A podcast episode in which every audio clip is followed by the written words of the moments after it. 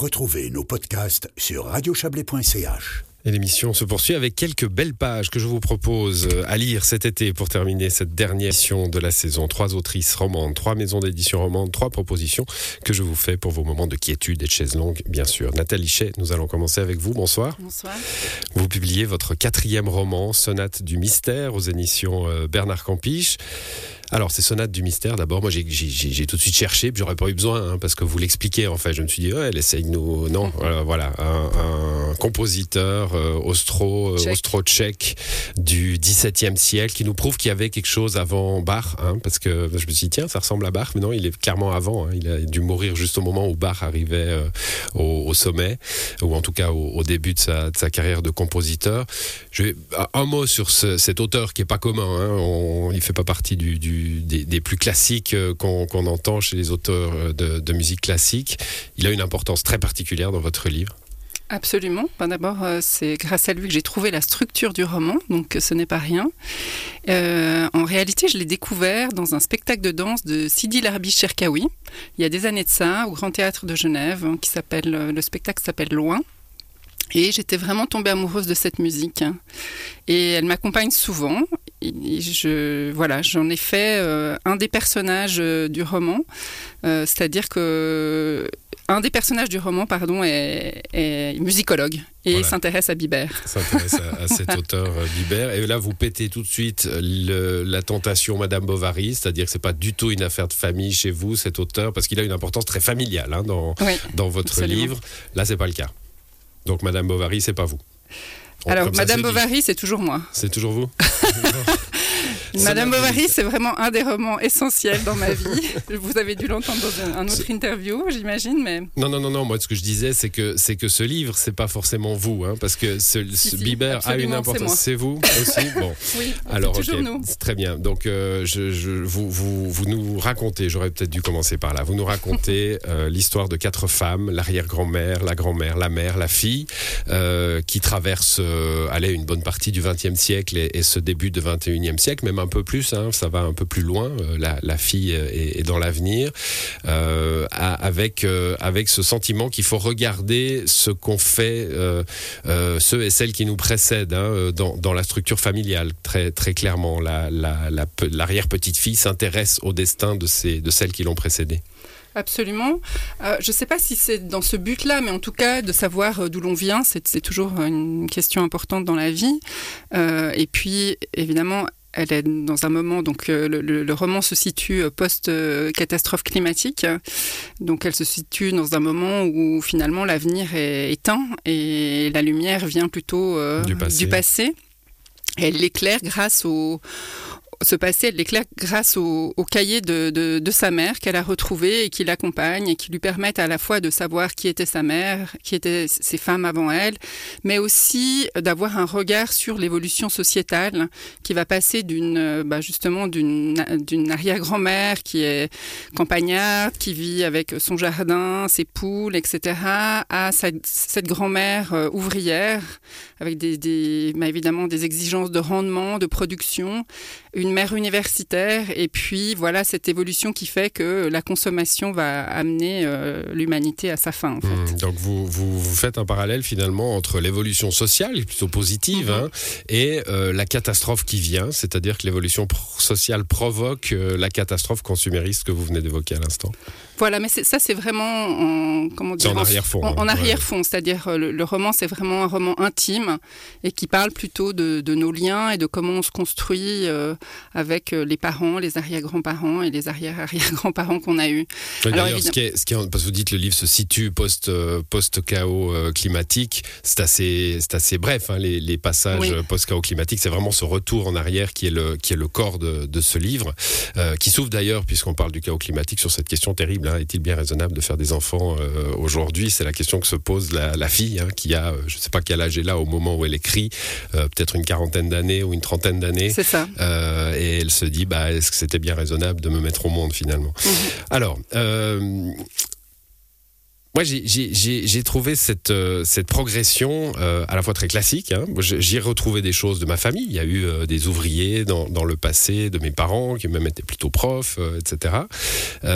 Et, et, et, cette progression-là, je l'ai trouvée assez naturelle finalement. Et puis vous allez, puis, je, parlais de Madame Bovary tout à l'heure, je trouvais que la précision des souvenirs était tellement, claire que ça ne pouvait être finalement que des souvenirs personnels.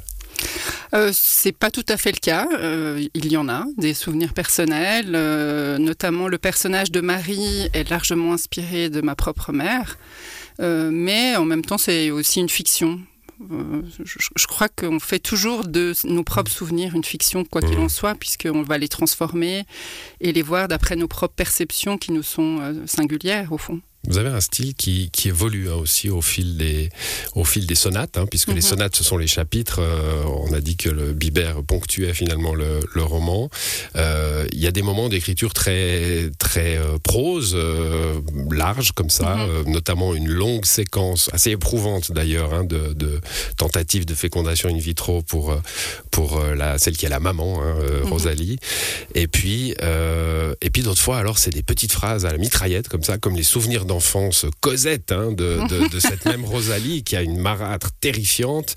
Euh, vous avez joué sur cette différence de style euh Oui, c'est déjà un exercice que j'avais tenté pour le troisième roman, puisqu'il y avait deux personnages euh, avec chacun aussi leur voix. Et là, c'était important pour moi de montrer que dans la vie d'une femme, il y a des moments qui sont différents. Donc en fait, les souvenirs d'enfance de la mère sont évoqués à travers des cahiers qu'elle aurait écrits à l'adolescence. Si bien que pour moi, moi, il était nécessaire de, de, lui donner un style différent euh, quand elle écrivait à ce moment-là. Et puis ensuite, euh, il y a des cahiers qui sont plus tardifs et il y a effectivement ce passage où elle raconte en fait, les, enfin c'est ça, c'est vraiment des questions au fond éthiques, de, qu'elle elle raconte les moyens qu'elle a dû mettre en œuvre pour avoir sa fille Lila. Alors c'est très cruel hein, les souvenirs. Moi je me suis posé la question parce que je, je on, on, convoque tous parfois euh, euh, nos souvenirs d'enfance. Alors je, je, me suis mis à fermer les yeux comme ça. Je me dit tiens si je convoque mon enfance, est-ce que je vais voir un, un beau chalet euh, ensoleillé avec euh, euh, des fleurs de printemps? Est-ce que je vais voir des bons souvenirs ou des mauvais? Il y a quand même une partie du livre où cet enfant Rosalie, hein, qui est la maman de Lila, bon il y a une généalogie à la fin, hein, parce que ça, ça, aide bien hein, en, cours de, en cours de lecture.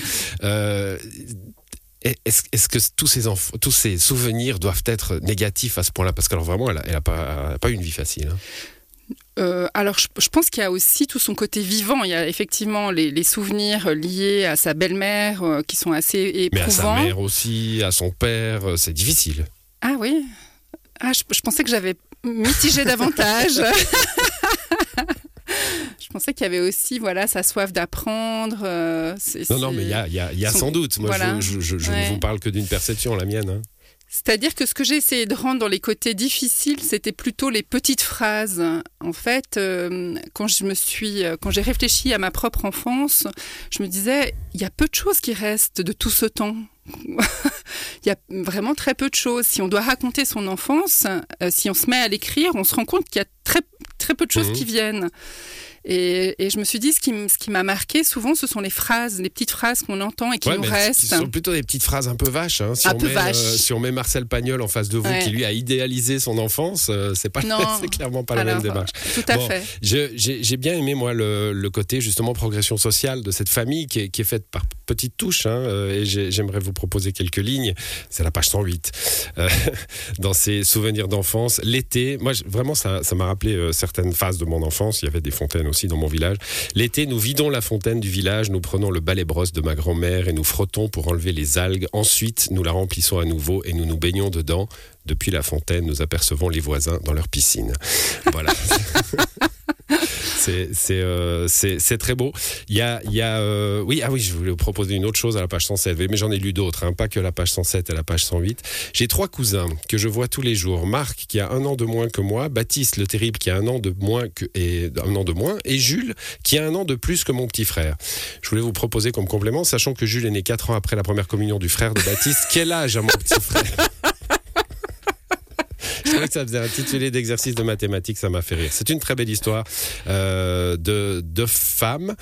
Euh, pas seulement, hein, il y a des hommes. Hein. il y a des hommes qui n'ont pas forcément le, le, bon rôle. Mais il y a quelques grands-pères sympas et, et, quelques compagnons de vie aussi. On voit, euh, je, je, parlais de la. Le père de Lila, le, le, fameux musicologue, il est, il, est, plutôt bien, plutôt, Augustin. Plutôt très bien. D'ailleurs, mmh. on, on, se demande si, si, ça a tenu après, hein, parce qu'on sait que ces, ces périodes de fécondation in vitro peuvent être très éprouvantes pour un couple, et on le sent bien, elle l'est. Euh, c'est un livre donc euh, je vous propose de, de, retrouver cet été. Vous allez avoir une belle, une belle écriture et une belle histoire de, de famille. Sonate du mystère aux éditions Bernard Campiche. Merci à vous Nathalie Merci. On s'interrompt le temps d'un instant et on revient avec un autre livre.